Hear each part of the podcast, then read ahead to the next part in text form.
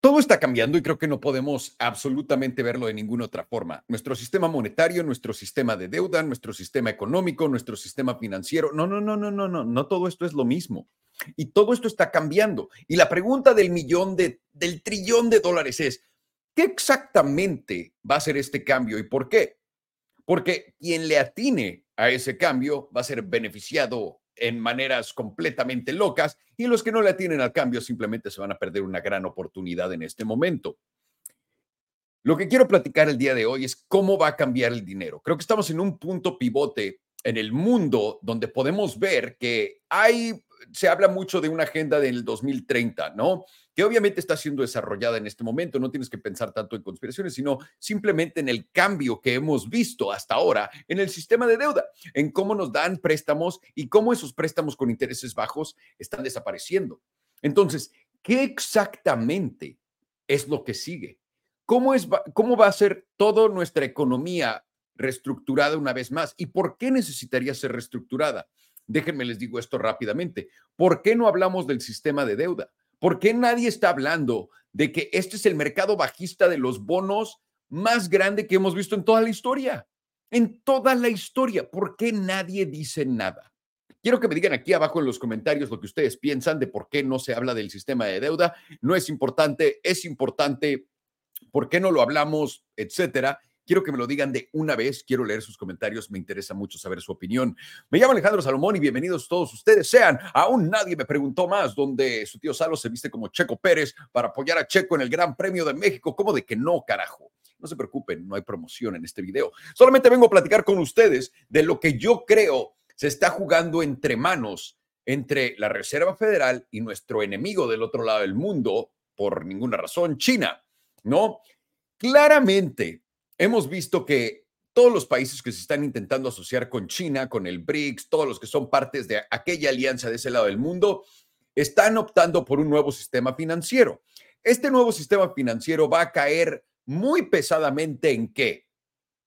¿Quién de ustedes quiere adivinar esto? ¿Quién de ustedes tiene una adivinanza? ¿En qué se va a basar el sistema financiero de China y del otro lado del mundo, del BRICS, etcétera? Les voy a decir esto.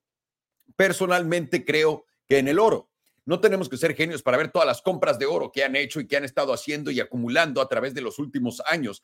Algo que China y Rusia empezaron a hacer juntos desde el 2012, 2014 y últimamente explotado no solamente en esos dos países, pero también en todas las naciones alrededor que quieren trabajar con ellos. Es algo muy interesante, por lo que muchos de nosotros no dudamos en decir, pues güey, están creando un sistema, puede ser fraccional, puede ser completamente un uno a uno, pero algo tiene que ver con el oro.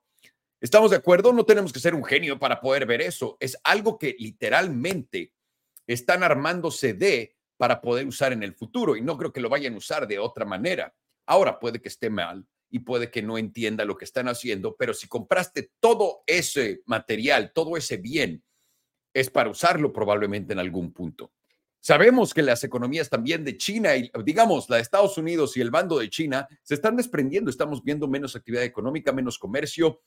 Estamos viendo a Apple mismo sufrir de las consecuencias de trabajar en China y estamos viendo lo que China le está haciendo a Foxconn, a Apple, etcétera. Por lo que vamos a ver un futuro más separado. Por lo que estamos viviendo un cambio monetario.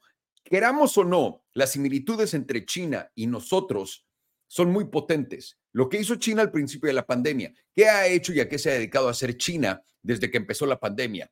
Uno, empobrecer a su gente y dos, eh, eh, discúlpeme, empobrecer a su gente y la segunda cosa que también se dedicó China es a desapalancar todo su sistema. Todas las empresas que no estuvieran haciendo dinero, que no estuvieran haciendo ciertas cosas, tienen que venirse al piso y están revalorizándolas. Es muy sencillo de entender, lo vimos en su sector tecnológico, lo vimos en su sector de inmuebles, lo hemos visto en todo. Y en Estados Unidos, ¿qué estamos haciendo? Nos preguntamos lo mismo, ¿no? Es como, ¿qué estamos haciendo? ¿Qué es lo que está pasando? Es que nosotros tenemos inflación, es diferente, pero en realidad los resultados y el efecto está siendo el mismo. Estamos empobreciendo a nuestra gente, queramos o no, estamos desapalancando empresas y también el sector cripto, queramos o no, y es lo que hemos visto hasta ahora. Hemos visto una desapalancada gigante y un empobrecimiento a la sociedad bastante potente. Ahora, tal vez no para el 1% que tiene todo el dinero del mundo y toda la gente que recibió estos pagos de PPP, bla, bla, bla. pero la gran mayoría de la población en Estados Unidos la está sufriendo durísimo. Y creo que se puede decir lo mismo del Reino Unido y se puede decir lo mismo de Europa. Perdón que lo diga con una sonrisa, nada más estoy muy de buenas, pero esta es una realidad.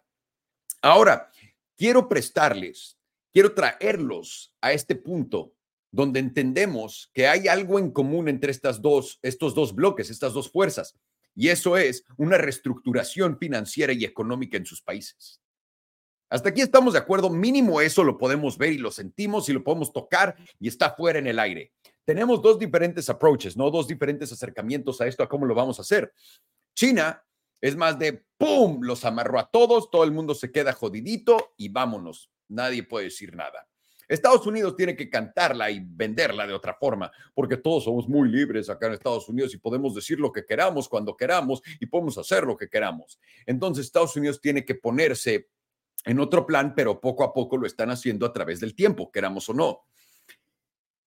Si les estoy diciendo que China y ese grupo se está agarrando del oro, ¿qué le va a pasar al oro donde nosotros vivimos? ¿Qué le pasa al valor del oro donde estamos? Sabemos que a través de todo este tiempo, eh, JP Morgan, que ha sido demandado y ha perdido muchísimas de estas batallas, ha manipulado todo el precio de los metales por muchísimo tiempo. Está en el mejor interés de JP Morgan en mantener el precio del oro y también del gobierno de Estados Unidos. Y la, la gente se preguntará por qué. Sencillo, porque si el oro se vuelve un caso de éxito, explota la alza, eso quiere decir que nuestro dinero, que fue lo que nos intercambiaron en 1933 por nuestro oro, vale nada comparado con el oro. Y, nos y nosotros vendimos nuestro oro en ese entonces, nuestros abuelos probablemente, por 20 dólares la onza, cuando el precio del oro el día de hoy está 100 veces arriba de eso. Y exponencialmente suena bien, pero no es tanto debería estar mucho más arriba basado en la devaluación que hemos vivido y lo estamos viviendo en este momento y la podemos sentir a través de la inflación. Entonces, eso pasó en el pasado.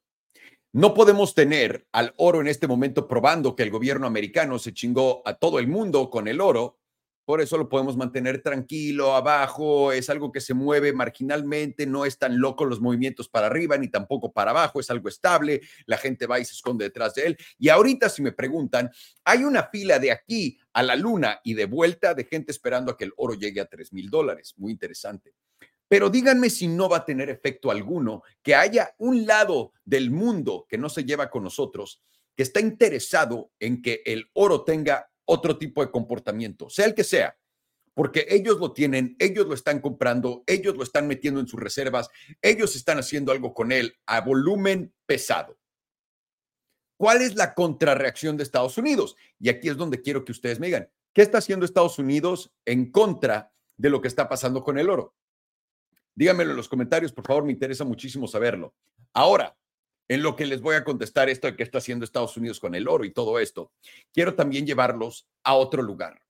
Estados Unidos a partir de 1933, cuando agarró el oro de la gente y les dio un papel que dice esto vale por una onza de oro porque nosotros tenemos que tener el oro, básicamente la forma antigua comparada con lo que es hoy el ETF de Bitcoin, ¿no? Lo que nos prometen, tengo un Bitcoin, tengo un ETF, te lo cambio y te doy el papel, yo me quedo con el Bitcoin, pero eso era el oro, etcétera. Estados Unidos hizo esto para poder arreglar, y quiero decirlo entre comillas, eh, para arreglar un sistema bancario que estaba completamente perdido y desbalanceado. Y también para poder fomentar la economía para arriba. ¿Qué quiere decir eso? Imprimir dinero.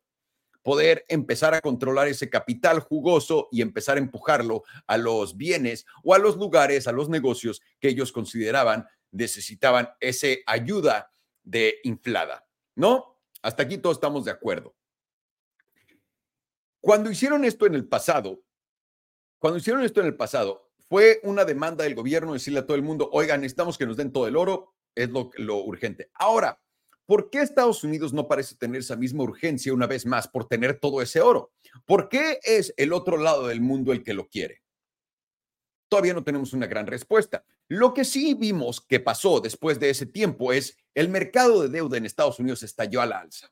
Eso quiere decir que el lugar a través de todas estas décadas, el mejor lugar para poner tu dinero y el más seguro en el mundo es en el mercado de deuda de Estados Unidos, lo que llamamos nosotros los bonos. ¿No? Bonos es deuda a largo plazo, tesorería es a corto plazo. Eh, eh, es un poco irrelevante, solamente quiero poner todo eso en cuanto digo a, a, bonos. Quiero poner toda la deuda en Estados Unidos en lo mismo, me da igual. Nosotros empezamos, eh, nos volvimos la moneda del mundo, empezamos a dar préstamos a todo el mundo en dólares, nos tienes que pagar en dólares, esos son bonos, eso es un país, le estamos dando un préstamo, ese préstamo reditúa tanto por ciento, etcétera. Ahora, en el momento actual, estamos viviendo el mercado más bajista en la historia, en la historia de los bonos. El más. Y esto quiere decir que toda esa deuda se está yendo al culo. ¿Por qué es el mercado bajista de deuda? Mucha gente no comprende esto. Para ponérselas muy sencillo, porque nadie la quiere. Nadie la quiere. ¿Por qué el bono a 10 años está subiendo potentemente y quiere pasar el 5%, pero alguien no lo deja? Porque nadie lo quiere. Porque China, porque Arabia Saudita y ese lado del mundo están tirando el bono. No están comprando nuevos. ¿Quién está comprando estos bonos a 10, 20 años entonces, en este momento? Y este es el misterio más grande del mundo. Estamos viendo cómo el bono, lo que paga el bono, está subiendo. Arriba, quiere subir arriba del 5%, pero no lo dejamos. ¿Por qué? Porque nadie lo quiere comprar. Si nadie lo quiere comprar, eso quiere decir que tengo que ofrecer un mejor retorno sobre este bien que nadie me quiere comprar para hacerlo más sexy, porque no hay otra forma de cambiarlo. Y lo que ha ocasionado esta subida de tipos y lo que ha ocasionado esta subida en lo que te da el bono de regreso es que toda la otra deuda que hemos impreso a través de los últimos 15 años, pongan atención, 15 años valga absolutamente nada. Nada valga 50% mínimo menos que valía antes. Eso quiere decir que todo lo que está detrás de nuestro sistema financiero el día de hoy vale la mitad que valía antes. Y nadie se pregunta por qué. ¿Cómo es que China y todos estos tíos tienen un plan y están usando el oro para la movida que estén haciendo para deshacerse de sus bonos? ¿Y cómo es que Estados Unidos nos empezó a vender a todos nosotros, los ciudadanos americanos, todos sus bonos? Empezó a vender tesorería americana en todos lados, prometiendo a todo el mundo, vean este retorno, es en el dólar, algo que no puede quebrar. Ahora déjenme los traigo al mercado bajista una vez más de los bonos, donde nadie quiere estos malditos bonos, fuera de los retailers que ya compramos como tontos. Las instituciones grandes, que son las que importan, no los quieren. Los países, que son los que los ponen en su balanza, no los quieren. ¿Qué nos está diciendo esto? Bueno, número uno, lo primero que nos está diciendo es que nadie quiere la deuda y la razón por la que nadie quiere la deuda es algo muy sencillo de entender. Estamos creando más, más rápido de la nada que nunca en la historia. Que nunca en la historia. Y esto nos debería de preocupar porque empezamos ya por fin a entrar en esa espiral de deuda que tanto habla todo el mundo en el mundo financiero. Una espiral de deuda, ¿qué quiere decir? Imagínate un hoyo negro en el espacio que cala todo lo que está alrededor de él, ¿no? Y hay un punto de no retorno que si pasas por acá en el hoyo, no vas a poder salirte. Una vez que caes ahí, te vas a ir y te va a comer el hoyo, el, el, coco, ¿no? El, el hoyo negro. Eso creo que lo entendemos todo. El, la razón por la que hemos visto nuestra deuda crecer tanto últimamente es porque, para empezar, los pagos de nuestra deuda por fin Simplemente en el interés, los pagos anuales de nuestra deuda ya exceden nuestro presupuesto militar en Estados Unidos. Nuestro puesto militar es de presupuesto militar es de 700 mil millones de dólares, para que tengas una idea.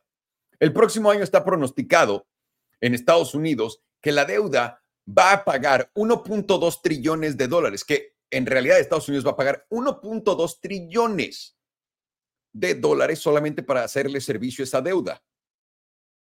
Se estima que para el 2026, y esto es sin agregarle más deuda, que la deuda está creciendo exponencialmente en este momento muy rápido. Eso quiere decir que para el 2026, muy probablemente, de nuevo, sin agregarle más deuda a esto, estemos viendo pagos de 1.7 trillones de dólares en deuda, simplemente por cómo tienen que rolarla y para darle servicio a la deuda que está rolando ahora. 1.7 trillones de dólares solamente gasta, ¡pum! que se van de la nada. Imagínate que tú como persona ganas 100 mil dólares al año, ¿no? Qué chido. Eso quiere decir que al mes más o menos estás eh, ganando, digamos, 9 mil 500, digamos que ganas 10 mil dólares al mes. Para hacerlo fácil, 120 mil al año. Discúlpenme. Ahora imagínate que tienes una tarjeta de crédito y empiezas a comprar cosas y la pones en tu tarjeta de crédito y me vas a decir, te voy a hacer paguitos a un año. Vale, te gastas mil dólares eh, al mes en paguitos, ¿no? Tienes nueve mil dólares para seguir echando para arriba y comprarte cosas y pendejadas. No está nada mal. Pero ¿qué pasa cuando el pago de tu tarjeta de crédito es de 20 mil dólares y tú sigues ganando 10 mil dólares? Vas a tener que hacer dos cosas, ganar más dinero que no lo estás haciendo o pedir deuda para pagar eso. Pero ¿cuándo vas a quedarte entonces con dinero tuyo? Nunca. Eso es como los mercados están viendo Estados Unidos en este momento. Todos lo están viendo de, ok, ¿por qué te estás gastando tanto dinero en deuda y estás creando más para pagar más esa deuda. ¿Por qué voy a comprar yo tus bonos? ¿Por qué voy a comprar yo tu deuda cuando nadie la quiere? Y sigues emitiendo más sin límite. Y este es el problema grande al que nos enfrentamos aquí. Y esta es la cosa donde el dinero está a punto de cambiar. Y algo que absolutamente me ha volado la cabeza, y, de nuevo, es ver el comportamiento de aquellas personas que mueven instituciones todo el dinero. Nosotros, nuestro lado del mundo, no tiene la preferencia de irse por oro por completo. No la tiene. No estamos comprando más, no estamos agregando a nuestras reservas. Es más, le estamos vendiendo a nuestra gente el oro, ¿no? En Costco, para que ellos lo vayan a comprar ahí. El oro no pasa del mismo precio. Es extraño, porque por más que todo el mundo me está diciendo que va por 3 mil dólares y no sé qué la onza, no pasa de ahí también tenemos que entender que si el otro lado del mundo al que no queremos, ellos están colectando oro, está en menos nuestro interés de que el oro siga subiendo de precio. Es bastante, bastante fácil de entender, diría yo. Ahora, quiero traerlos acá. ¿El dinero va a cambiar? Esta es la pregunta del millón de dólares. Y yo creo que el dinero sí va a cambiar. Yo creo que todos entendemos que el dinero va a cambiar en una forma. Lo vamos a digitalizar ese dinero va a existir automáticamente creado de la nada y va a existir como un token con un lado nada más. ¿Vamos a crear deuda para poder crear ese token? No lo sé, todavía no tengo una respuesta. ¿Cómo vamos a colateralizar esos tokens de dinero? ¿Vamos a, poner esos bonos y usarlo más o menos como estamos usando el ETF de Bitcoin con Bitcoin? ¿Qué vamos a hacer? Todos mínimo estamos de acuerdo en este punto que entendemos que el dinero está cambiando. Aquí no hay duda alguna, ¿no? Si hay duda alguna o si ustedes no lo creen, por favor díganme el por qué, quiero entender. No, pero yo lo veo, es claro que está cambiando el dinero, es muy claro. La forma digital es la forma más sencilla de verlo. Todo el mundo lo está intentando hacer, todo el mundo lo está haciendo, tienen sus diferentes pasos, cada quien va a tener su propia estrategia, cada quien va a usar sus propias cosas. Pero en Estados Unidos estamos haciendo algo muy chistoso, algo muy extraño. Y aquí es donde quiero que pongan atención. En Estados Unidos tuvimos a principios de este año una crisis bancaria, una crisis bancaria ocasionada por simplemente lo que estamos hablando de, de los bonos, de que valen tan poco que cuando la gente quería sacar dinero no había suficiente dinero porque no hay valor. Entonces lo que la Reserva Federal tuvo que hacer fue darles una ventana de descuento para cambiar el dinero que no vale nada por nuevos billetes que valen lo que valen. Y así la gente podía retirar su dinero. Esto crea más deuda, quieran o no, lo está creando en una forma diferente, pero crea más deuda, porque estás creando nueva deuda para detener la vieja y después vas a regresar la vieja. No importa cómo lo quieras ver, estás creando más deuda de la nada.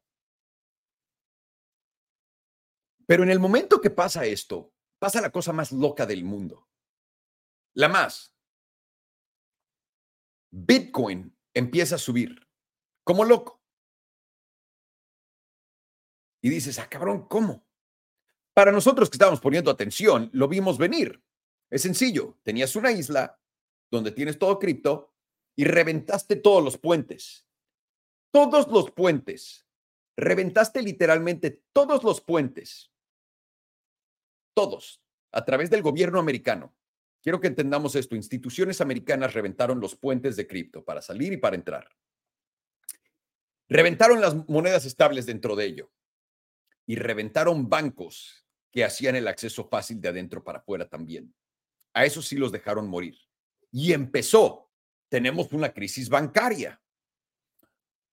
Pero al mismo tiempo nos sorprendió algo. El precio de Bitcoin subió. Para cualquier persona que haya estado poniendo atención, sabemos que lo único que pasó fue un cambio de flujo de todas las alts, de todas las monedas estables que desaparecieron, que se fueron a Bitcoin, porque no podía sacar la gente su dinero y el precio de Bitcoin subió. Yo diría que eso es una manipulación de precio a la alza a través de simplemente explotar avenidas de salida y hacer que todo se convierta en una cosa. No tienes que ser un genio para entender eso, o tal vez suena muy loco para muchos, no sé. En mi mundo esto suena bastante lógico. Crean eso, pero eso no es lo impresionante de esto. Lo impresionante de esto es la narrativa que mainstream empieza a empujar también. Recuerden, cada que mainstream media, cada que lo ves en CNN, cada que lo ves en Fox, cada que lo ves con los eh, cómplices de siempre, ¿no? Con Bill Ackman, con Peter Thiel, con Jamie Dimon, Bank of America, cada BlackRock, Blackstone, Vanguard, todos estos fondos gigantescos, instituciones potentes americanas que manejan todo el mercado americano. Cuando ellos te cuentan algo, es mentira. Nosotros no podemos, o sea, creo que ya entramos al punto donde podemos entender que no podemos hablar de la verdad. La verdad es lo único censurable, no las mentiras. Las mentiras pueden decir lo que sea. Cualquiera puede decir lo que sea y no pasa nada, porque a quién le importa. Pero di algo que es de verdad, que va en contra de lo que te estoy intentando vender. Prepárate para ser cancelado, censurado y comer pene por el próximo año en YouTube o donde sea que estés. ¿No? Y vemos que mainstream empieza a correr con la, con la narrativa también de que vean, Bitcoin está salvando a los bancos, está, está subiendo. Es como, como si estuviera protegiendo el dinero cuando los bancos están cayendo. Bitcoin está subiendo. ¡Wow! ¡Qué impresionante! Y honestamente, nadie esperaba eso. Porque todo el mundo dice, güey, cripto va seguidito del SP500, es un activo de riesgo y vámonos al pito. Después tenemos otra cosa muy interesante. Tenemos los ETFs de Bitcoin que nos han toreado los huevos con los ETFs de Bitcoin por todo este tiempo. Pero se da una noticia últimamente, ¿no? Después del primer repuntazo de Bitcoin por ahí, de que nos llevó hasta los 25 mil, que fue toda esa noticia de los bancos y la crisis bancaria, Bitcoin vino a salvarnos, que es la narrativa del mainstream, pasa un zampompazo una vez más, con todo. Y el zampompazo esta vez viene acompañado de una noticia falsa que Cointelegraph sacó de que el ETF de BlackRock había sido aprobado. Pero si se ponen a pensar en realidad, en tiempo real con lo que pasó, no hay tiempo suficiente para que toda esa gente haya reaccionado a la noticia falsa de Cointelegraph al punto en el que subió. Primero se dio la subida y la justificación fue la noticia falsa, en mi punto de vista, de que Cointelegraph está diciendo que se aprobó el ETF de BlackRock. Aparentemente le valió pene al precio y siguió subiendo, porque lo sacaron y dijeron que no era cierto. Pero de ahí, en mismas páginas, recursos de estas enormes industrias junto con nuestro gobierno hermoso, nos hicieron el gran favor de poner el ETF ya aprobado de BlackRock de Bitcoin una vez más enfrente de todos nosotros.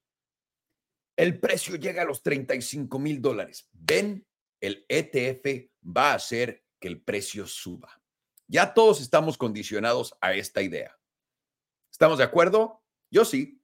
Ustedes espero que también, porque es cierto. Ahora, inmediatamente después de que logran que el precio suba y que llegue a donde quieren que haya llegado, vuelven a quitar eso del sitio web. ¿No se les hace muy interesante cómo hay factores que están ayudando a la narrativa y el precio sigue?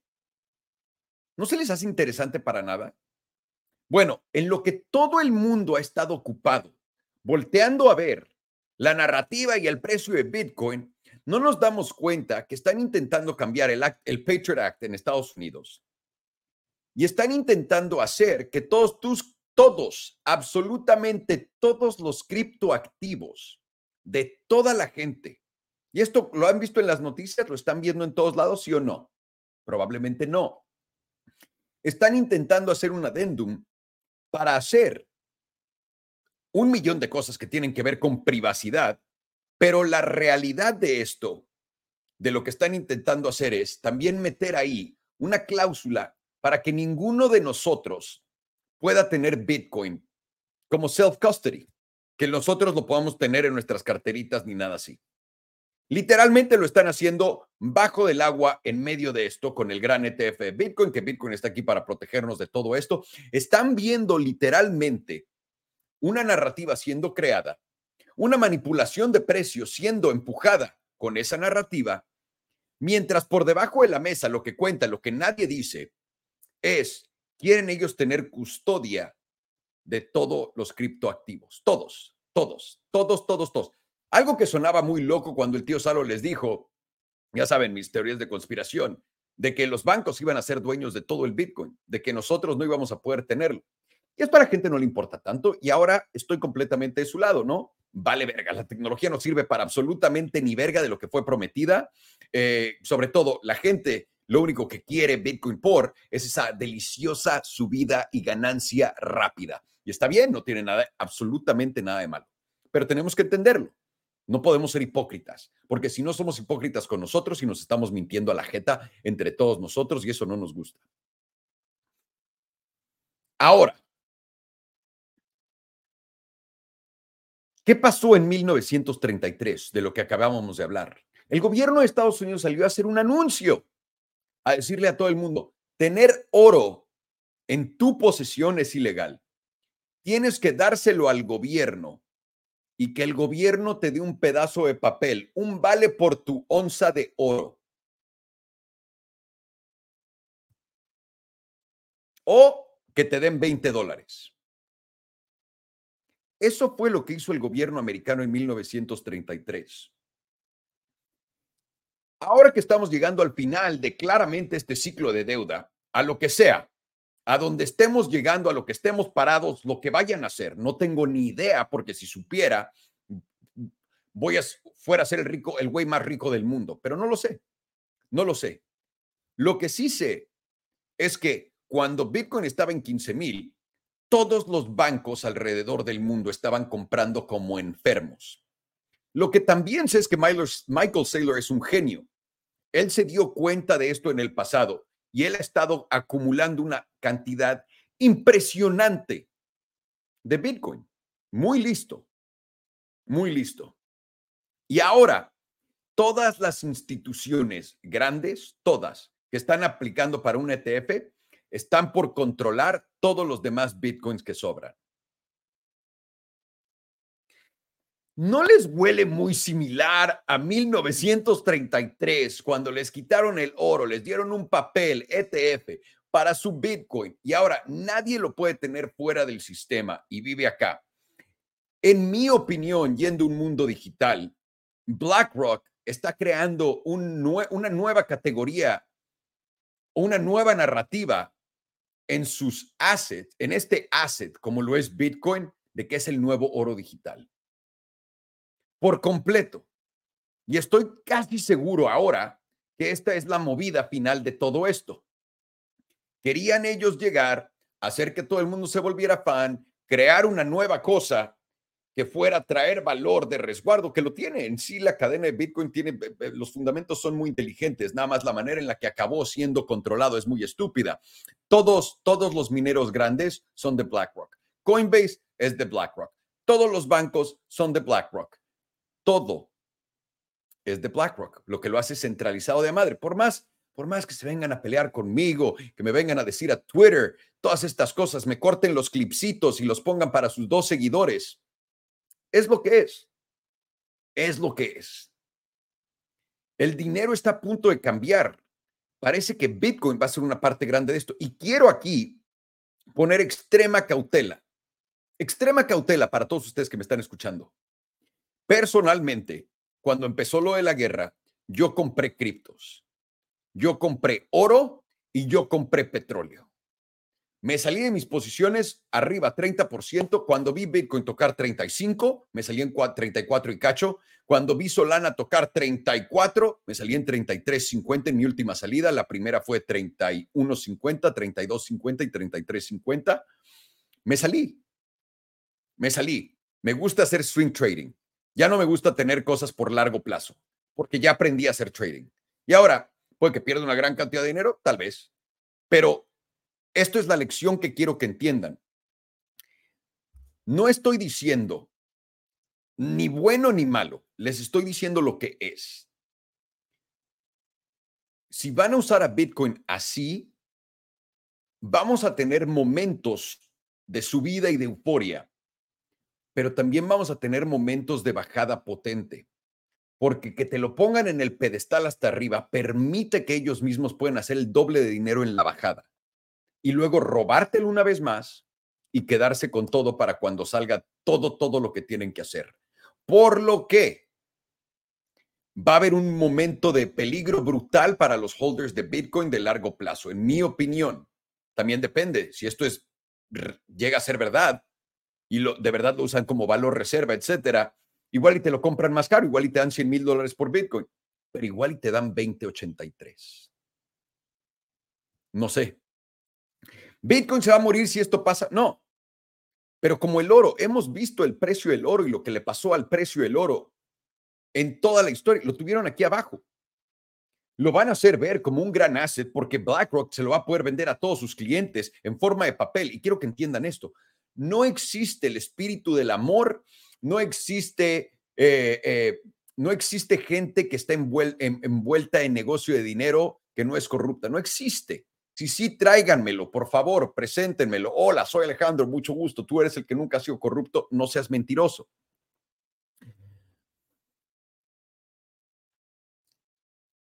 Si ellos llegan a hacer esta jugada para la nueva era digital del dinero, que la deuda, que el Bitcoin, esto, es muy bueno pero también elimina un buen asset que tenía muchísimo futuro, mucha promesa, etcétera. Y ahorita voy a platicar también de la contraparte, porque tiene contraparte. No crean que todo es nada más flores y el camino para arriba y todo de huevos.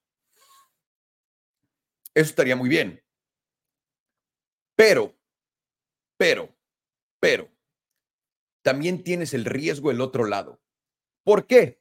Porque en Estados Unidos están poniendo las reglas para hacer asegurarse que tú no puedas tener tu Bitcoin en tu carterita fría, para que no tengas tu Bitcoin, para dárselo a siete empresas, siete bancos, que ellos manejen todo eso, van a crear, una vez más, lo estamos aprendiendo del oro.